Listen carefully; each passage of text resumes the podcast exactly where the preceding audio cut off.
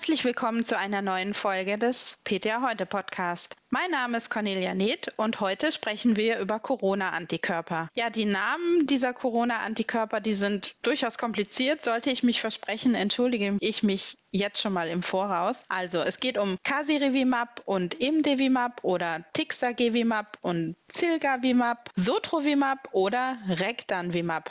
Antikörper gegen SARS-CoV-2. Ja, wie funktionieren die gegen Covid? Sollen sie als Prävention vor einer Erkrankung schützen, wie wir das vielleicht auch von HIV kennen? Oder setzt man sie ein, wenn schon eine Covid-19-Erkrankung eingetreten ist, um die schweren Verläufe zu verhindern? Und vor allem, mit welchen dieser Antikörper dürfen wir in der EU bald rechnen? Ist das der Durchbruch? Darüber spreche ich mit Celine Müller, meiner Kollegin und Apothekerin aus der DATS Online-Redaktion. Hallo Celine. Hallo Fanny. Habe ich dir richtig ausgesprochen? Ja, perfekt, wunderbar. Prima. Was machen die Corona-Antikörper? Wie funktionieren die? Ja, die Corona-Antikörper sollen letztendlich das Virus abfangen und dieses neutralisieren. Man verabreicht sie per Enteral, also per Infusion oder auch per Injektion ist möglich. Also man kann sie auch unter die Haut subkutan oder in den Muskel intramuskulär spritzen. Sie binden dann an SARS-CoV-2 und inaktivieren das Virus und verhindern damit einfach, dass SARS-CoV-2 die menschliche Zelle entert, sie infiziert, sich darin vermehrt und sich natürlich auch ausbreiten kann. Die derzeit am weitesten fortgeschrittenen Antikörper, die zielen alle auf das Spike-Protein von SARS-CoV-2. Wir erinnern uns, das ist eine ganz wichtige Struktur, was das Virus einfach benötigt, um in die menschliche Zelle zu gelangen. Und indem einfach der Antikörper bereits das Spike-Protein bindet, kann dieses eben nicht mehr an die menschliche Zelle binden und es wird die Infektion verhindert.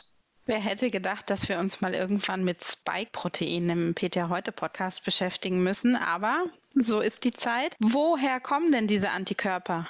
Vorbild sind tatsächlich von den therapeutischen Antikörpern natürliche Antikörper. Das heißt, die wurden gewonnen aus dem Blut von genesenen Covid-19-Patienten, was natürlich durchaus eine kluge Idee ist, weil sie haben sich ja wohl schon einmal gegen die Infektion bewährt und den Patienten auch wieder gesunden lassen. Dann ist allerdings so, dass der Körper ja ganz, ganz viele Antikörper bildet auf so eine Infektion.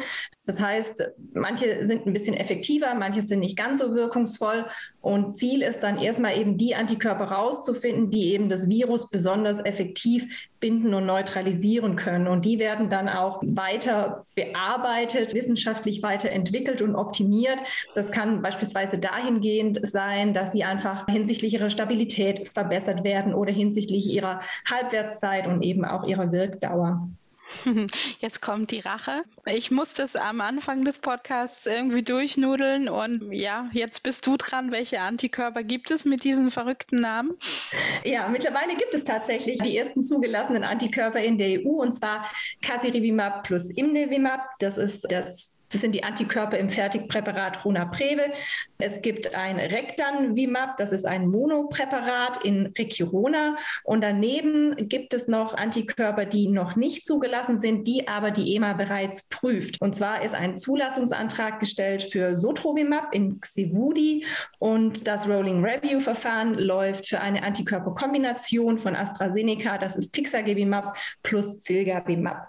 Du hast jetzt zwei Präparate genannt, die auch jeweils zwei Antikörper enthalten, oder? Das ist dann eine Kombination, oder? Genau, so ist es. Also Casirivimab, Imdevimab ist ein Antikörperduo und das zweite Antikörperduo ist Tixagevimab plus Zilgavimab. Die werden auch grundsätzlich zusammen verabreicht, also in separaten Injektionen, die aber direkt hintereinander verabreicht werden. Und beide Antikörper von so einem Duo, die richten sich an das Spike-Protein. Also beide haben sozusagen das gleiche große Ziel, aber sie binden eben an unterschiedliche Strukturen. Und das soll einfach ihre äh, Wirksamkeit erhöhen erhöhen. Das kann man sich auch so ein bisschen vorstellen. Man hat einfach das Spike-Protein und es wird eben an unterschiedlichen Stellen blockiert. Und dann ist natürlich leicht vorstellbar, dass das einfach ein bisschen effektiver ist, als wenn da nur ein Antikörper dranhängt. Das stimmt. Und jetzt kennen wir ja, also vor zwei Wochen war ja auch der Welt-AIDS-Tag, jetzt kennen wir ja die Begriffe Prä-Expositionsprophylaxe und Post-Expositionsprophylaxe von dem HIV-Thema. Wofür oder wogegen, besser gesagt, dürfen denn die zugelassenen Antikörper eingesetzt werden? Also werden die zur Prävention, vor vor Covid eingesetzt oder schon zur Therapie von Covid-19 Erkrankten? Ja, das ist tatsächlich eine gute Frage, liebe Conny, denn es ist beides möglich. Also wenn wir Casirivimab und Imdevimab angucken, das Antikörperduo, das bereits zugelassen ist, das darf tatsächlich sowohl zur Behandlung wie auch zur Prävention eingesetzt werden, und zwar bei Erwachsenen und schon auch bei Jugendlichen, wenn sie zwölf Jahre alt sind mindestens oder mindestens 40 Kilogramm Körpergewicht haben. In der Behandlung erhalten nur Covid-Patienten das Antikörperduo, wenn sie noch keinen zusätzlichen Sauerstoff haben, aber eben ein Risiko, dass ihre Infektion besonders schwerwiegend verläuft. Daneben hast du ja auch schon gesagt, besteht die Möglichkeit der Prävention und Casirivimab, Imdevimab darf sowohl zur Präexpositionsprophylaxe angewandt werden als auch zur Postexpositionsprophylaxe. Also Postexpositionsprophylaxe heißt ja, es bestand Kontakt und es ist einfach ein großes Risiko gegeben, dass man sich angesteckt hat und die Präexpositionsprophylaxe, das wäre dann tatsächlich ein Fall, wo gar kein Kontakt bestand, sondern wo einfach eine generelle ja, Prophylaxe, Prävention gemacht wird, um einfach das Risiko für eine Infektion und eine schwere Erkrankung zu reduzieren. Daneben gibt es noch den anderen Antikörper, der in der EU bereits zugelassen ist, das Rectanimab. Und der darf tatsächlich nur ähm, zur Behandlung von Covid-19 angewandt werden. Und auch bei Patienten, die noch nicht an der ECMO hängen, schätze ich mal, ne? Genau, auch da gilt, sie dürfen keinen zusätzlichen Sauerstoff benötigen, aber sie müssen halt bestimmte Grunderkrankungen haben oder auch Arzneimittel einnehmen, die einfach ihr Immunsystem vielleicht runterfahren, dass sie ein erhöhtes Risiko haben, dass eben das Covid bei ihnen äh, sehr schwer verläuft. Genau. Klingt auf jeden Fall vielversprechend für Vorerkrankte oder gerade ältere Menschen. Was erwartet uns denn noch mit den anderen Antikörperpräparaten? Gibt es da vielleicht auch welche, die man einmal jährlich geben könnte, um vorzubeugen? Also ich denke da jetzt wieder an Einrichtungen, Pflegeheim oder eben auch wirklich vorerkrankte Personen. Ja, das gibt es tatsächlich. Das ist auch in den Vereinigten Staaten jetzt vor wenigen Tagen zugelassen. Das ist diese Antikörperkombination, die auch die EMA bereits prüft, Tixagevimab plus Zilgavimab. Die sind von AstraZeneca und so konzipiert, also entwickelt worden, dass sie eine besonders lange Halbwertszeit und eine besonders lange Wirkdauer haben. Also erste Daten gibt es da bereits dazu, dass sie nach Applikation, nach Verabreichung bis zu sechs Monate vor Covid-19 schützen und weitere Daten Daten werden erwartet, die dann hoffentlich zeigen, dass eben der Schutz auch tatsächlich über zwölf Monate gewährleistet ist. Und das bringt natürlich einen extremen Vorteil in die Therapie, wenn man sich das überlegt, dass es eben eine präventive Maßnahme ist für beispielsweise immunsupprimierte Menschen, die geimpft sind, aber wo man einfach fürchten muss, dass die Impfantwort nicht ausreicht, um sie tatsächlich gut vor Covid zu schützen, dann könnte man denen eben noch einmal jährlich so eine Antikörperkombination verabreichen. Die geht tatsächlich sogar auch intramuskulär und sie werden eben, wären eben dadurch noch mal ein bisschen besser geschützt, genau. Mhm. Wir haben jetzt viel über Zulassung und Rolling Review gesprochen. Wurden, werden die Antikörper denn nicht schon lange eingesetzt und hat die Bundesregierung nicht auch schon vor längerem mal ähm, eine ganze Menge eingekauft?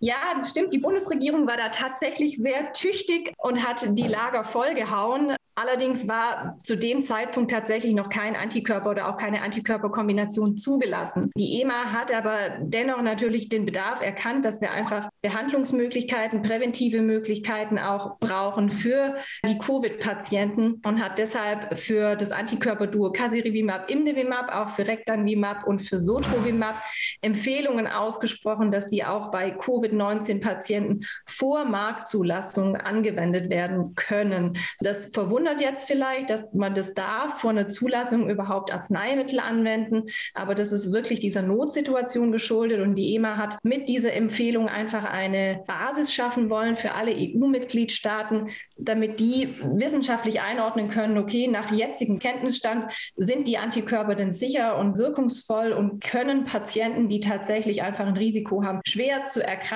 unter Umständen profitieren. Und das genau hat sie dann entsprechend gemacht. Mhm. Ich möchte es nochmal kurz betonen. Also die PTA da draußen müssen sich diese Namen dieser Antikörper sicherlich erstmal noch nicht komplett einprägen. Aber wenn man wie wir den ganzen Tag damit arbeitet, dann hat man noch was im Hinterkopf. Von mir ist noch ein Antikörperpräparat im Hinterkopf. Das war aus Bamlanivimab und Etesevimab. Da gab es irgendwie auch eine Rücknahme der Zulassung oder irgendwas. Weißt du da was drüber? Ja, genau. Also du erinnerst dich äh, gut dass es was gab. Und zwar war es tatsächlich diese Kombination Bamlanivimab und Etesivimab. Und da lief das Rolling Review-Verfahren. Es gab auch bereits eine Empfehlung der EMA zur Anwendung vor Marktzulassung. Ähm, allerdings hat die EMA nun Anfang November auf Antrag des Herstellers die fortlaufende Überprüfung von den Antikörpern beendet. Und die Rücknahme des Antrags wirkt sich aber auch laut EMA nicht auf diese Anwendung vor Zulassung aus. Also die Patienten können auch weiterhin auf Grundlage der nationalen Regelungen diese beiden Antikörper erhalten. In den USA ist es anders. Dort werden Bamlanivimab und Etesivimab bereits länger eingesetzt und die FDA hat sogar jüngst die Zulassung erweitert, dass sie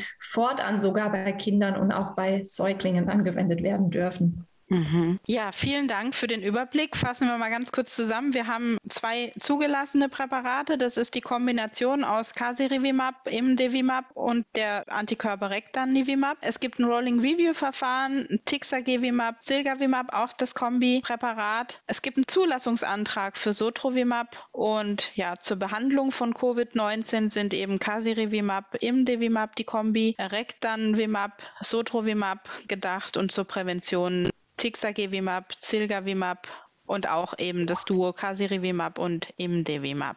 So ist es. Und ich finde, du hast dich prächtig geschlagen. Ja, wie gesagt, es ist schön, wenn die PTA das auf jeden Fall schon mal gehört haben. Wir sind ein wesentliches Stück weiter in Sachen Corona-Therapie, als wir noch vor einem Jahr waren. Das ist die gute Nachricht. Die schlechte Nachricht sind sicherlich die Zahlen im Moment, aber das sind auf jeden Fall vielversprechende Ansätze, die es da gibt, dass man eben auch therapieren kann, wenn die Infektion stattgefunden hat. Ich danke dir vielmals. Bleib ich danke dir, liebe Conny. Und vielleicht noch ein Schlusssatz, weil das hatten wir jetzt gar nicht äh, gesagt. Die Antikörper sind natürlich sehr wertvolle präventive und auch äh, behandlungstherapeutische Maßnahmen, aber sie ersetzen auch keine Impfung. Das betont jede Zulassungsbehörde. Ja, auf jeden Fall. Schön, dass du es gesagt hast. Wir setzen uns in der Redaktion ja auch absolut fürs Impfen ein. Ich hoffe, wir bleiben alle gesund, kommen gut über den Winter. Vielen Dank und bis zum nächsten Mal im Podcast. Tschüss. Tschüss.